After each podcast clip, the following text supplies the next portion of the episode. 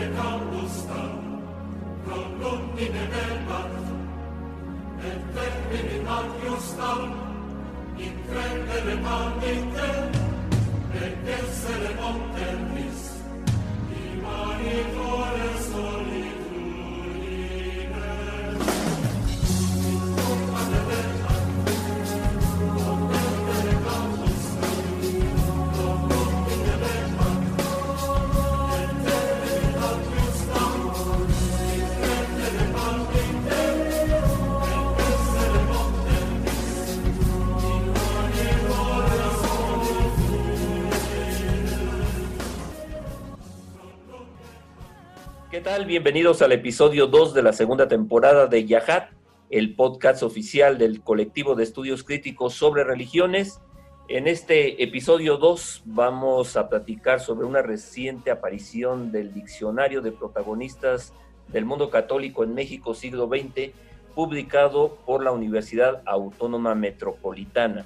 Y para hablar sobre este fantástico este diccionario del cual vamos a hablar y trataremos de tocar todos los puntos en, el tiempo que nos permita este ejercicio.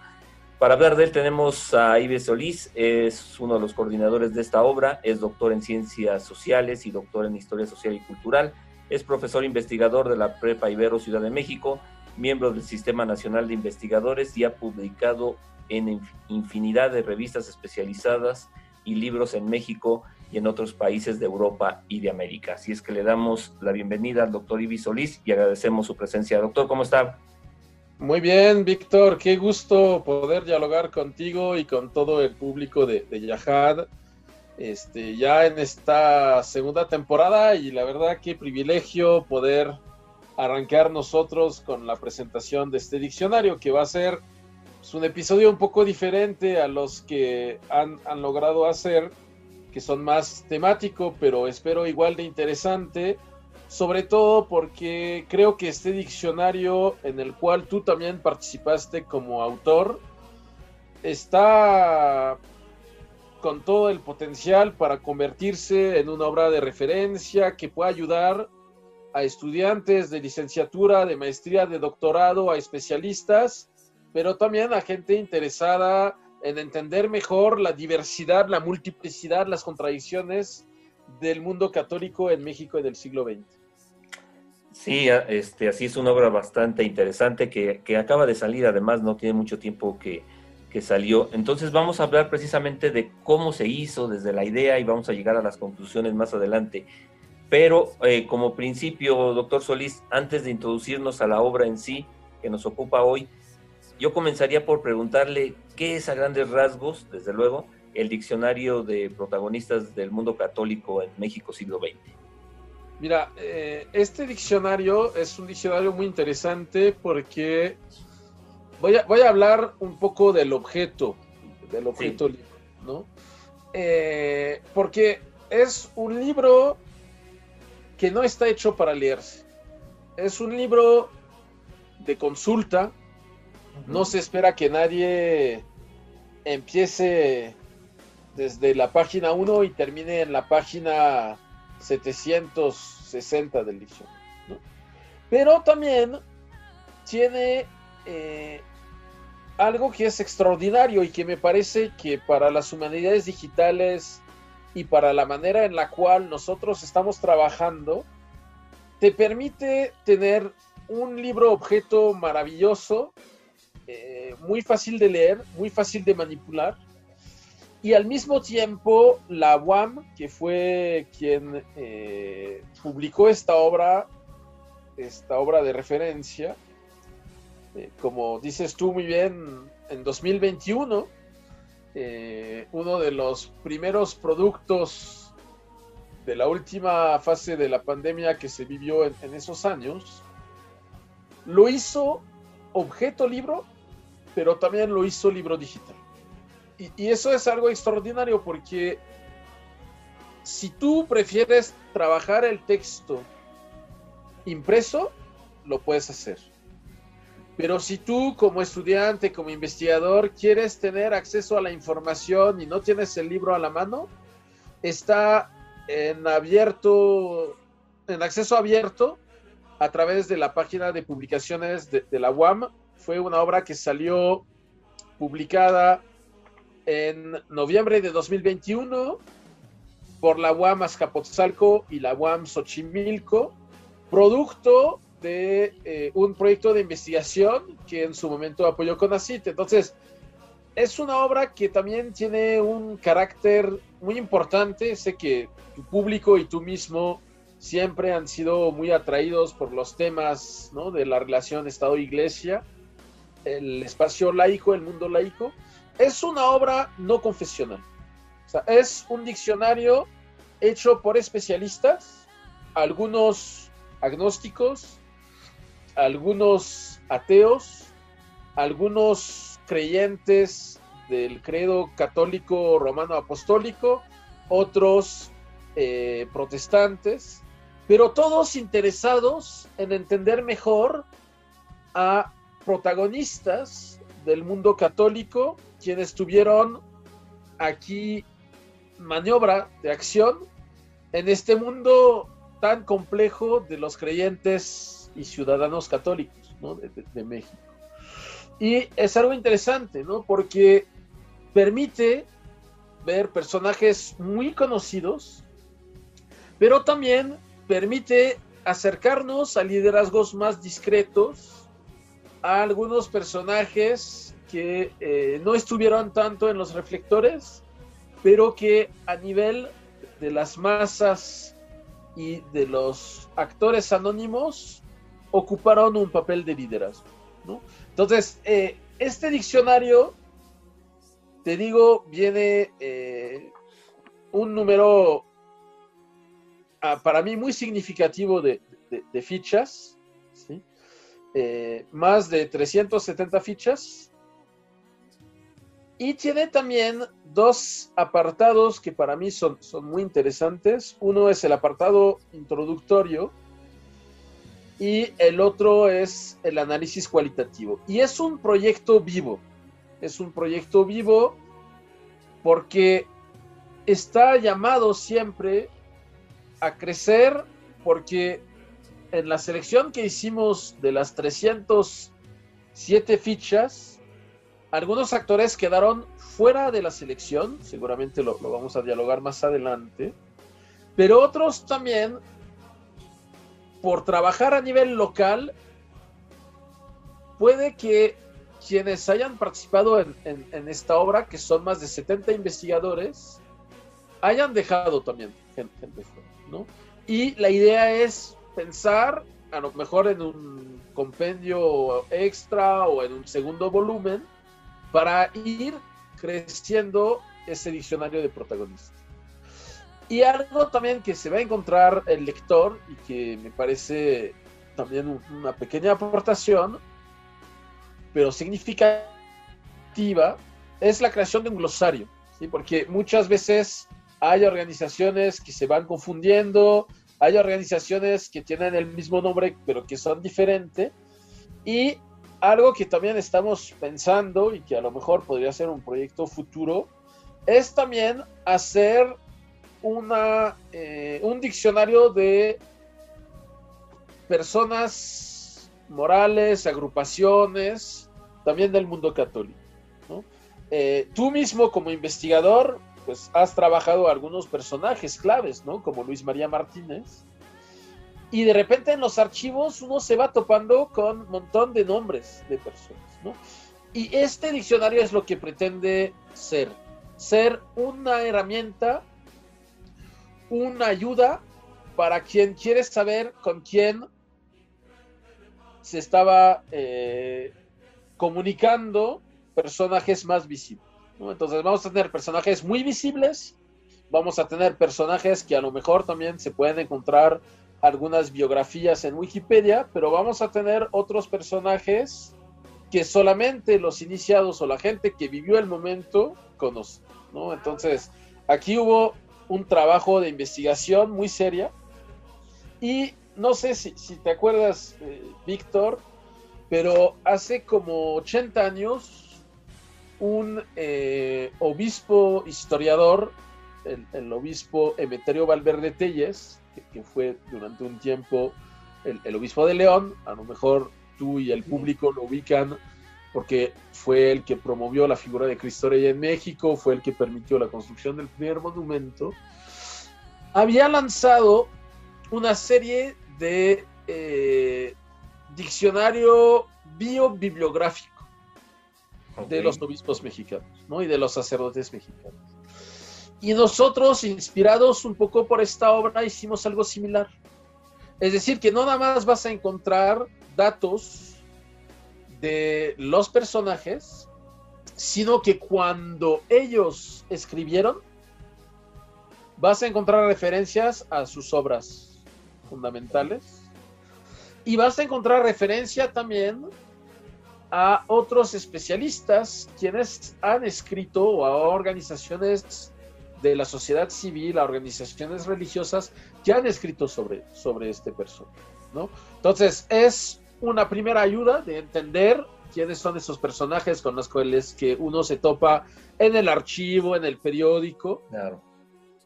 Pero también es esta posibilidad de encontrar otras fuentes, ¿no? Porque, eh, como siempre, hay limitaciones editoriales. O sea, es un diccionario, no es un artículo. ¿sí? Entonces, hay personajes que dan hasta para tesis, tú lo sabes muy bien. Sí, sí. Muy bien. Sabemos que, los coordinadores eh, forman parte de, de, un seminario especializado en el fenómeno religioso, donde hay eh, doctoras tan importantes como la doctora Gabriela Aguirre Cristiani, Camil Fulat, Nora Pérez Rayón, Valentina Torres Septién, junto con los doctores Austerberto Martínez, Andrea Mutolo, Franco Sabarino y usted, desde luego. Pero, ¿cómo surge la idea? ¿Se, se reunieron, es profeso, para hacer el diccionario o surgió? Mira, nosotros como Seminario Estado, Iglesia y Sociedad Civil en México, siglo XX, eh, nos empezamos a reunir en 2008 de manera regular y estuvimos participando aquí eh, sobre todo en libros, artículos académicos. Y empezamos a ver la necesidad de tener instrumentos más eh, especializados para poder identificar personajes, para poder eh, entender mejor algunos procesos, algunas trayectorias. Y nos sentamos a pensar cómo podíamos capitalizar primero la multiplicidad de instituciones que componía a los miembros de este seminario. Teníamos investigadores en este momento del TEC de Monterrey, de la Ibero, de la ENA, de la Universidad eh, Autónoma de la Ciudad de México, investigadores independientes, investigadores de la UAM, Azcapotzalco, de la UAM Xochimilco, investigadores del CEMCA, que es un centro eh, de investigación del gobierno francés, y todos coincidíamos que los espacios de los seminarios son espacios muy ricos porque tienes la posibilidad de ir dialogando con otros colegas sobre personajes con los cuales te topas cuando vas a las fuentes primarias.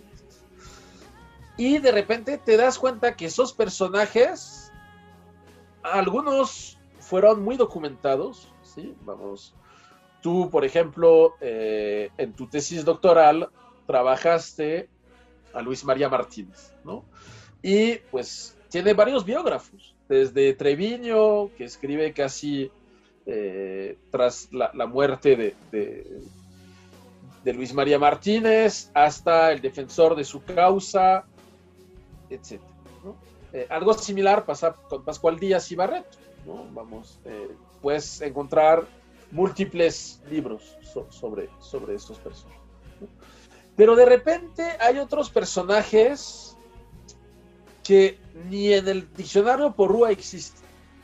Entonces son muy difíciles de rastrear, pero uno en los archivos va descubriendo parte de, sus vidas y va descubriendo también que eh, por la organización misma de la Iglesia Católica en México, varios grupos en sus revistas, en sus boletines, en cartas, te van ofreciendo pinceladas, datos de vida de esos eh, protagonistas, ¿no? Así es. Pienso, por ejemplo, en eh, Adalberto Abascal, que fue un abogado católico, muy amigo de Luis María Martínez, eh, que tuvo un hijo muy famoso y que tuvo nietos muy famosos, ¿no? Dentro del mundo católico, porque Adalberto Abascal es el papá de Salvador Abascal y, pues, por lo tanto, el abuelo de Carlos Abascal, que fue secretario este, durante el periodo de Fox, ¿no? Y es, junto con Luis María Martínez, uno de los fundadores de una sociedad reservada, un tipo de sociedad secreta, discreta, conocida como la U, y después su hijo también estuvo militando en, en grupos muy activos a nivel político, aun y cuando el discurso oficial de la iglesia era el mundo político es para el Estado y nosotros nos dedicamos a lo social y a la salvación de las. ¿no? Entonces, de repente esos personajes que han participado en sociedades reservadas, en grupos discretos, son difíciles de encontrar por el hermetismo mismo. Pero al ser este grupo de investigadores y al coincidir en congresos, en otros foros con otros investigadores, logramos consolidar un grupo de más de 70 investigadores quienes tenían acceso a fuentes primarias para poder reconstruir esas historias de vidas, para también poder reconstruir estas trayectorias, ¿no? Hay unas fichas, por ejemplo, sumamente interesante porque los personajes que nosotros escogimos son personajes que el último nació en 49. ¿sí? Eh, entonces, todavía son personajes que personas de hoy han conocido, han vivido en algunas facetas de su historia. Y entonces, el hecho de haber podido reunir a todo este grupo de investigadores nos ha abierto la posibilidad a múltiples interpretaciones, hasta debates entre autores, ¿no? Eh, reacciones también de la sociedad civil, reacciones de gente quienes han coincidido con esos personajes que están en el diccionario. Eh, por ejemplo, una de las fichas que para mí fue muy importante porque fue mi directora de, tesis es la de Licha Puente, ¿no? que ha sido una gran intelectual del mundo católico, alguien que siempre ha aportado a la universidad y al mismo tiempo alguien que ha militado siempre desde eh, la opción preferencial para los pobres y que ha querido transformar también la realidad de las comunidades. ¿no? Entonces, aquí es interesante, ¿no? porque eso no lo puedes lograr tú solo. Eso requiere de un trabajo eh, en equipo, de un trabajo con investigadores de, múltiples eh, lugares, espacios, y a veces investigadores eh, que uno no conoce personalmente o con los cuales no coincidiste, pero cuando les escribes y les cuentas de, esta posibilidad de crear este instrumento de consulta, les atrae mucho la idea, porque no existía, Víctor. E, e, es algo increíble. No existía y o te topabas con fuentes geográficas o con silencios. Entonces, aquí hay fuentes hay manera de comprobar, o sea, te voy a contar algo, ¿no? Que pocas personas saben y que ahorita tú y tu público conocerán. Nos ha tocado que algunas personas que vivieron, que acompañaron a algunos de los retratados aquí nos dijeron, oye, no es así, él nunca condenó el comunismo, él nunca, ah, no, a ver, aquí están los discursos, aquí está lo, lo que él dijo cuando hablaba de la amenaza comunista, o sea, está bien que 20 años después haya cambiado de postura, pero en los 70 esa era su postura. Claro. Ahora, este, doctor Solís, ¿podría decirse que el diccionario responde a una necesidad de dejar atrás la investigación de procesos históricos, de relaciones Estado-Iglesia, para concretarse en los protagonistas, en los personajes? ¿Había esa necesidad histórica? Mira, lo que yo creo es que una cosa no cancela la otra. Lo que este diccionario viene a, hacer es ofrecer la posibilidad para las personas quienes trabajan en el mundo católico de entender que se trata de un mundo heterogéneo, de dejar de pensar lo católico como si fuera un solo bloque, o que lo católico son los reaccionarios conservadores de derecha. Porque aquí en, este diccionario nos vamos a topar con personajes que fueron más allá de los clivajes entre la izquierda y la derecha. Nos vamos a topar con personajes que a nivel doctrinal podríamos catalogar de sumamente conservadores, pero a nivel social y político, liberales, otros progresistas, otros comunitaristas. Y también entender que el catolicismo social que se fue desarrollando en México a finales del 19 y principios del siglo XX va a tener consecuencias para todo el siglo XX. Y algo que me dijiste que me parece fundamental es que la vida de, la iglesia a nivel político, social, cultural y hasta a nivel de la evangelización no se puede limitar a la relación con el Estado. Entonces, aquí vamos a tener personajes que eh, fueron grandes poetas. Vamos a tener personajes que hicieron misiones evangelizadoras. Vamos a tener a personajes quienes hicieron obras sociales más allá de un pacto o no con el Estado. Entonces, más que, que diría rebasar un, tipo de historia, lo que se permite es darse cuenta de los matices de gris, algo que a nosotros los historiadores justo nos ha gustado mucho. Tú y yo siempre dialogamos, ¿no? En torno a si un texto es un texto más periodístico, más eh, desde una aportación historiográfica. Lo que aquí buscamos son matices. Y aún y si los artículos, las fichas son de una cuartilla, tres cuartillas, hay matices. Y hay posibilidad de ir a fuente. Entonces, yo diría que se complementa con una historia más tradicional, más eh, positivista, pero este diccionario también le puede aportar a la gente que le gustan los datos, que le gusta eh, pensar en las relaciones políticas. También se van a topar con ejemplos de personas que vivían su fe y que fueron ejemplos para el pueblo creyente. Muy bien. Ahora, eh, en la introducción de la obra, los coordinadores afirman que el primer gran reto era definir quiénes integraban el mundo católico. ¿Podría abundarnos un poquito al respecto de esto? Claro que sí. De hecho, ha sido un tema de debate hasta en las presentaciones del diccionario. Eh, en particular porque el, mundo católico en México ha vivido varias etapas.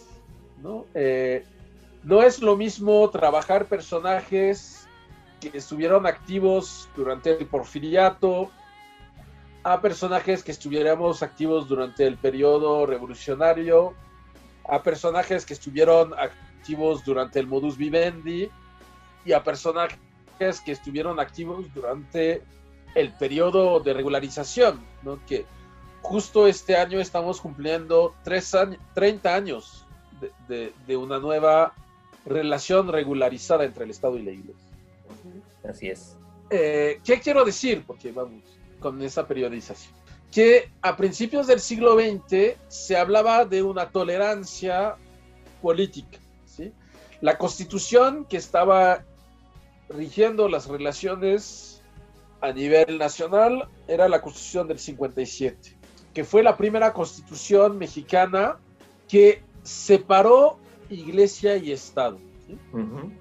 Eh, entonces, se hablaba mucho en este periodo de la relación de la autoridad, en particular la autoridad federal, con la jerarquía católica. Pero también, en este mismo tiempo, es cuando llega de lleno las ideas del catolicismo social, es cuando se hacen las primeras dietas, los primeros congresos católicos, y es cuando también se van a empezar a organizar los ciudadanos que profesan la fe católica, o al menos algunos de ellos, para que pueda estar Cristo en todo.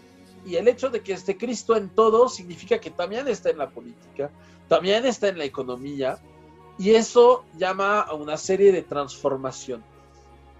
Esas transformaciones políticas van a provocar que algunos sectores del mundo católico se acerquen a la propuesta maderista.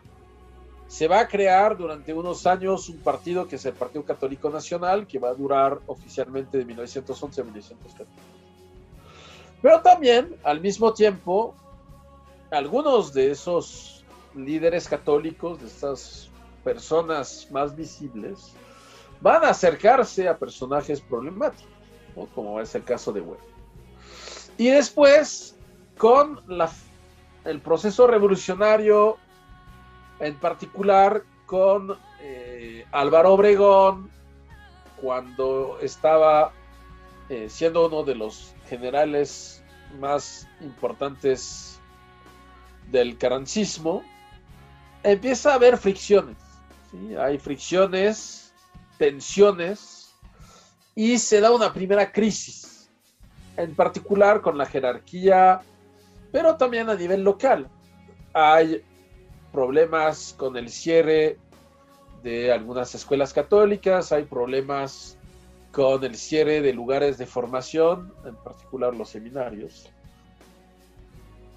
Y aquí lo interesante es que son dos proyectos que se van a crear, a desarrollar, que van a ser rivales. Porque el catolicismo social también pretende atender las necesidades de los obreros, de los campesinos. Y lo mismo va a pasar con los proyectos revolucionarios.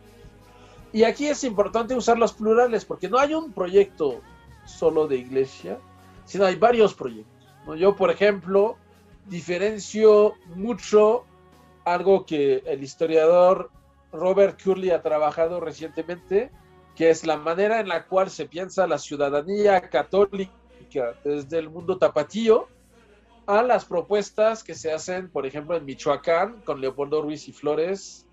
Entonces, eso va a provocar también una crisis historiográfica, porque la iglesia fue vista por algunos, digo algunos, pues, personajes claves del gobierno y de la intelectualidad revolucionaria como la enemiga, como el conservador, como el enemigo. Y va a haber un conflicto en torno al control de las mentes, que, eso es, es muy importante.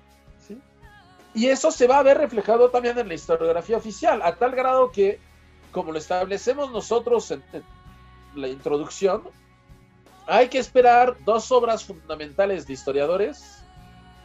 Una es eh, una historiadora de la ENA, que es Alicia Olivera de Bonfil, y la otra es la obra de Jean Meyer, para que otra vez el tema de las lógicas del mundo católico sean un tema cientificable. Porque si no, había una historia de la Iglesia Católica, pero estaba hecho, hecha, perdón, desde la confesionalidad, desde la geografía. Muy bien. Eh, hablemos un poquito de metodología, porque ya nos ha dicho que el diccionario, desde luego, no es producto de los ocho coordinadores, sino casi 70 investigadores pero ¿cómo se coordina esta parte? ¿Se les dan indicaciones a cada uno? Eh, fue, ¿Escribían todos de forma libre? ¿Cómo fue? Mira, eh, primero fue el, debate entre nosotros, ¿no? Eh, que fue establecer los criterios. Que sea una persona que en su vida y obra se haya asumido como católica, que sean individuos cuyas fechas de nacimiento se sitúan entre 1850 y 1950, que haya sido representante de una postura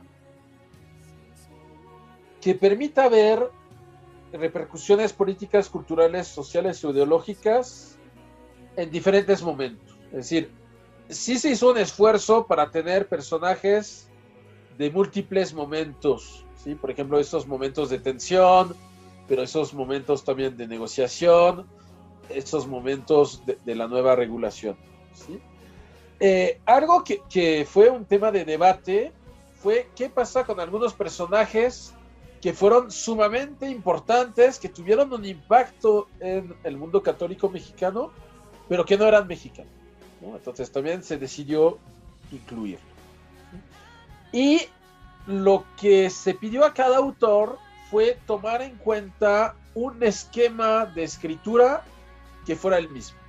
Es decir, tener primero una parte introductoria que establezca lugar y fecha de nacimiento, lugar y fecha de muerte, la educación y la formación, los vínculos formales e informales que tuvo con las diferentes instituciones emanadas de la Iglesia Católica en México, las acciones relevantes y el impacto que tuvieron en los ámbitos políticos, religiosos, sociales o culturales.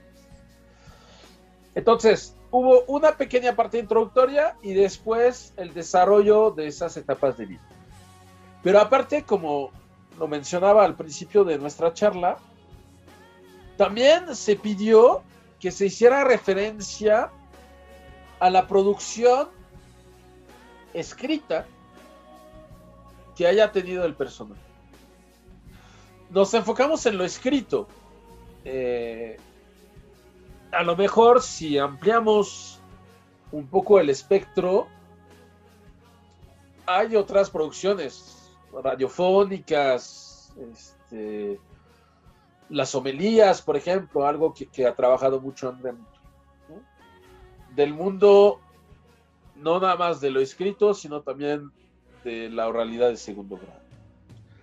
Y finalmente le pedimos a cada uno de los autores, autoras, que nos diera fuentes para poder profundizar. Fuentes para que el lector interesado en tal o cual personaje pueda aprender más. Y aquí es interesante porque hay personajes donde las fuentes para conocer más son autobiografías. Hay otras donde hay biógrafos. Pero hay otras donde las otras fuentes son fuentes secundarias. Es decir, son artículos o libros de especialistas.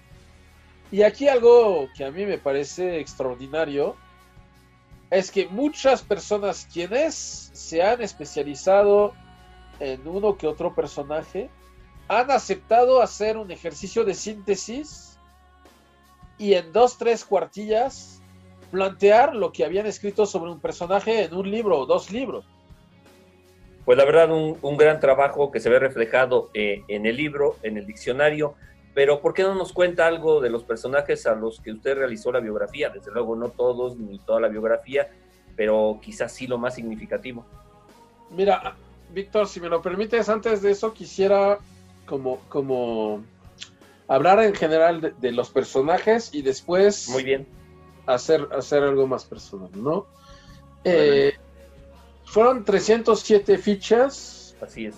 Y algo que también es muy interesante de este diccionario es que de los reseñados a nivel nacional, es decir, de las 307 fichas, 273 eran mexicanos. Sí. Y de esos 273, la mayoría de las personas reseñadas fueron laicos. Y los otros son miembros del clero. Y eso me parece fundamental porque por las fechas en las cuales nacieron los protagonistas del mundo católico, nacieron en una etapa preconciliar. Y cuando hablo de preconciliar, hago referencia al Concilio Vaticano II. Claro. Es decir, que a pesar de lo que uno se puede imaginar sobre una iglesia mucho más clerical, que sí lo era, en un mundo eh, que todavía no había sido tocado del todo por la secularización, y que justamente cuando empieza el proceso de secularización, genera mucha resistencia, como con el presidente Calles durante el maximato y los primeros años de, Lázaro Cárdenas. Estamos frente a intelectuales, políticos, empresarios y militantes católicos que tuvieron un papel fundamental y que uno no puede limitar la visión de la iglesia a pensar que la hacen los obispos o los curas. Y que en este mundo los laicos han jugado una función fundamental, han sido los que han organizado grupos, iniciativas que de verdad llamaban a una transformación social. Hay que rebasar los clivajes izquierda-derecha, hay que rebasar esa visión de una iglesia conservadora. Ojo, no significa que no exista.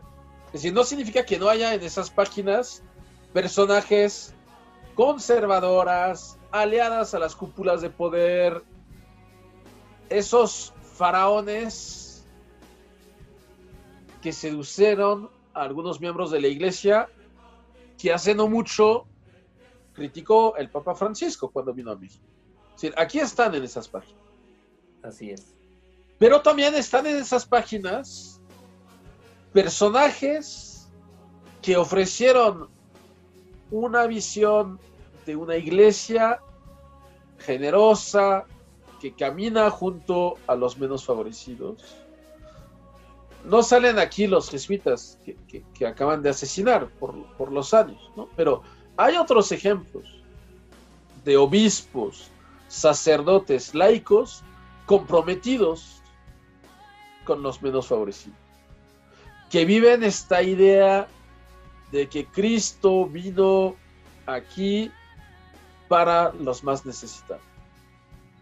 Entonces, e, eso también es interesante, porque vamos a tener en esas páginas personajes que en su momento fueron promoviendo, por ejemplo, el Evangelio Banda, o eh, obispos que en su momento fueron tachados de ser obispos rojos. Eh, a nivel más personal, yo creo que entre el doctor Ostroberto y el servidor fuimos los que nos tocó eh, escribir más fichas. Para mí lo, lo, importante y lo que a mí me guiaba siempre fueron las dificultades que yo vivía en el archivo. Yo como, como tú tuve la oportunidad de trabajar mucho el archivo histórico del Arzobispado de México, que es un extraordinario archivo. Y de repente, híjole, en las cartas es difícil de saber quién le escribe a los arzobispos de México. Supongo que a ti también te ha pasado, Víctor, ¿no? sí, desde luego híjole, ¿quién es este personaje? ¿No? Entonces, yo me animé de verdad a decir, a ver, quiero que cuando alguien vaya y se tope con que hay unos abogados que estaban llevando las causas de la Arquidiócesis de México para evitar la nacionalización de un colegio, para evitar la nacionalización de un seminario para evitar la nacionalización de una casa curial, que uno sepa quién es, cuál es su formación. Y la verdad es que es apasionante, ¿no? Porque hay que hacer un cruce también en los archivos. Es decir, yo, por ejemplo, para hacer esas fichas, tuve que buscar material en el archivo histórico de la, del Arzobispado de México. Tuve que consultar el archivo de la Acción Católica que está en la Universidad Iberoamericana. Tuve que consultar otro archivo que está resguardado en una eh, universidad pública, pero que toca muchísimo el tema religioso y bueno, a ti y a mí en particular este periodo más complejo de las relaciones de oposición, aunque tu tesis justamente es al revés. Es sobre, tu tesis doctoral es sobre el modus vivendi, ¿no? Un periodo ya más de, distensión, que es eh, el archivo resguardado en el CESU de la UNAM. Eh, hoy en día ya no se llama CESU, se llama IESEU. Y algo similar me pasó con un archivo extraordinario también, que antes se llamaba el archivo Condumbex, y que hoy es archivo de la historia de México, Carlos Slim, Grupo Carlos. Eh, también el AGN, vamos, etcétera. Otros autores a lo mejor trabajaron archivos de la Secretaría de, Marina, otros de la Secretaría de la Defensa, otros archivos particulares. Eh, y eso, la verdad, es algo que uno disfruta muchísimo, eh, sobre todo cuando uno es historiador, o sea, poder toparte, poder encontrarte con eh, descendientes de, personajes que tú has trabajado toda la vida y que te digan, oye, qué interesante, yo no sabía que eso había hecho mi abuelo, mi abuela, ¿no? Por ejemplo, eh, una de las fichas que me tocó hacer con una colega, Florencia Sosaya, fue sobre su abuelo que participó en la fabricación de las bombas que pusieron en la Cámara de Diputados. Mm. Entonces, la verdad es, es padrísimo, ¿no? Porque también uno aprende al momento de buscar esas informaciones y se topa con historias de vida de gente que fueron catalogados en su momento de fanáticos, pero que ellos se vivieron como gente en resistencia. Y eso a mí me sirve para entender no nada más lo que está pasando en México en el siglo XX, sino para entender mucho de lo que nos está sucediendo en el siglo XXI. Y cómo también podemos entonces desamorzar estos procesos violentos. Y eso a mí me parece fundamental. Sí, sí, desde luego. Bueno, estamos llegando a la parte final de este episodio, así es que vamos cerrando. Eh, en el, diccionario no solamente reúne 307 biografías de personajes y protagonistas católicos, porque es un trabajo muy profesional y muy completo, pues hay gráficas, cuadros, glosarios, siglas, abreviaturas, hay un índice onomástico, es decir, hay de todo. Y además hay un análisis cualitativo, y es a lo que voy con la última este, interrogante, doctor Solís. Eh, una de las primeras conclusiones a las que llegan eh, los coordinadores del diccionario es sobre el origen geográfico de los personajes. ¿Nos podría explicar un poquito más de esto? Claro que sí. Eh, aquí nada más quisiera hacer una, aclaración metodológica. Sí. Que se tiene también sobre el posible sesgo de solamente haber trabajado con 70 investigadores externos. Eh, ¿Qué quiero decir con esto? lo que quiero decir con esto es que hay un mundo de personas que están trabajando sobre el mundo católico en el siglo XX.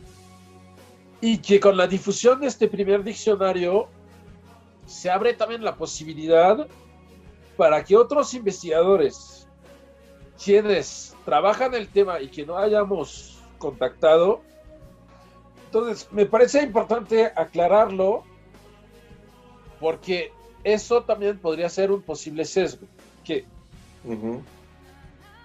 siempre hay un sesgo cuando uno selecciona. Y lo que vemos es que la gran mayoría de los personajes, la gran mayoría de los protagonistas, surgen de espacios que son espacios tradicionalmente identificados como bastiones del catolicismo. Jalisco, Michoacán, Guanajuato. Pero algo interesante, y no sé si coincidas conmigo, Víctor, pero si tú tuvieras que decirme qué espacio es el más secularizado de todo México, ¿cuál, cuál sería? Tendría que ser la Ciudad de México, ¿no? Así es.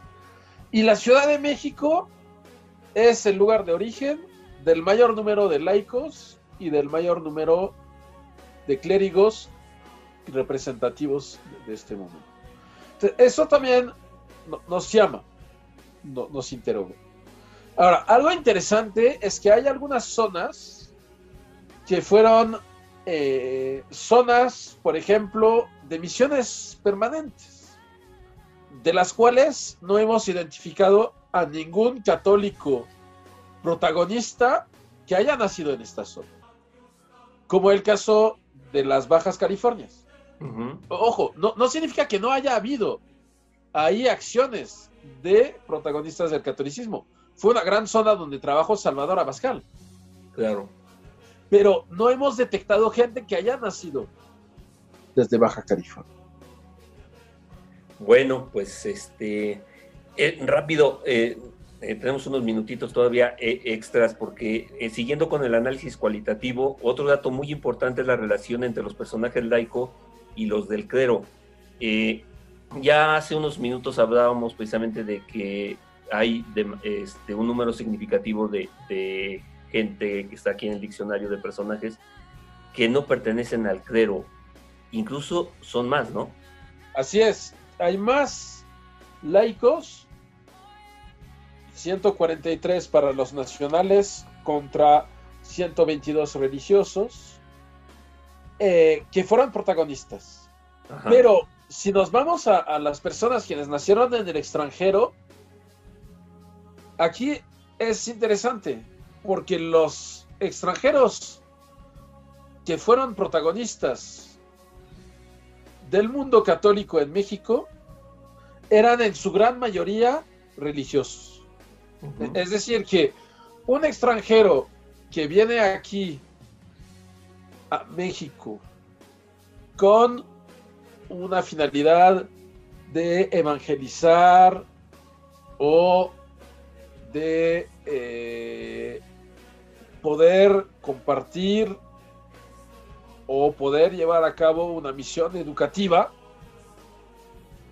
fueron en su mayoría religiosos. Y un dato interesante es que varios religiosos extranjeros que vinieron a México dejaron su militancia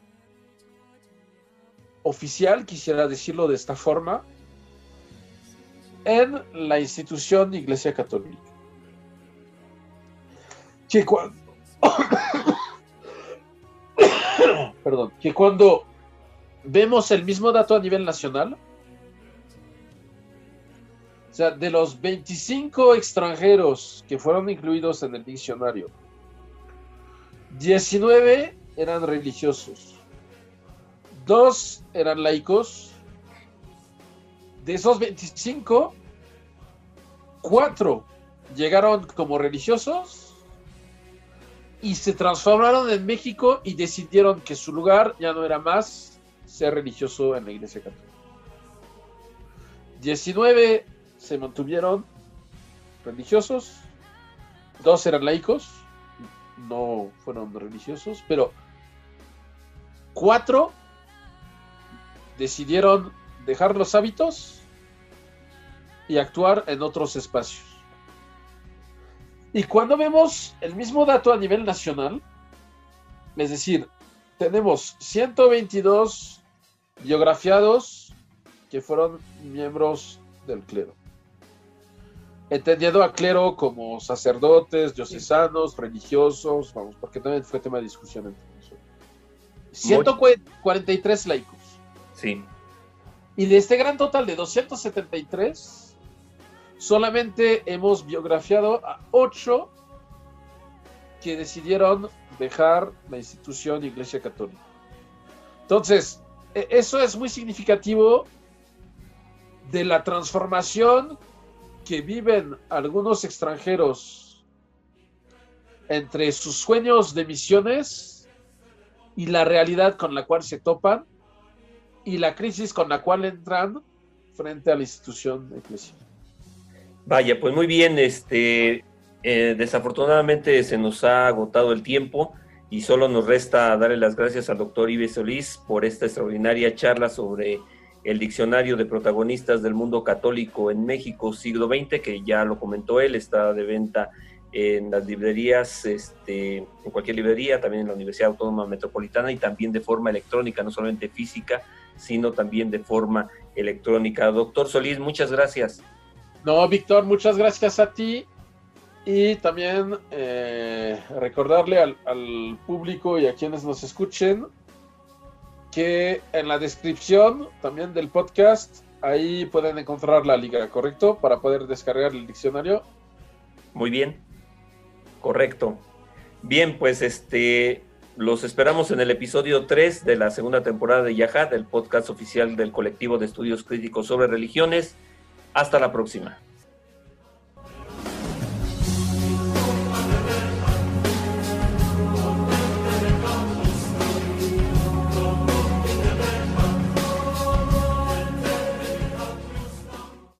El podcast que acaba de escuchar tiene el objetivo de difundir el conocimiento académico. No tiene fines de lucro. Yahad es escrito y conducido por Víctor Miguel Villanueva. El editor y productor es Adán López.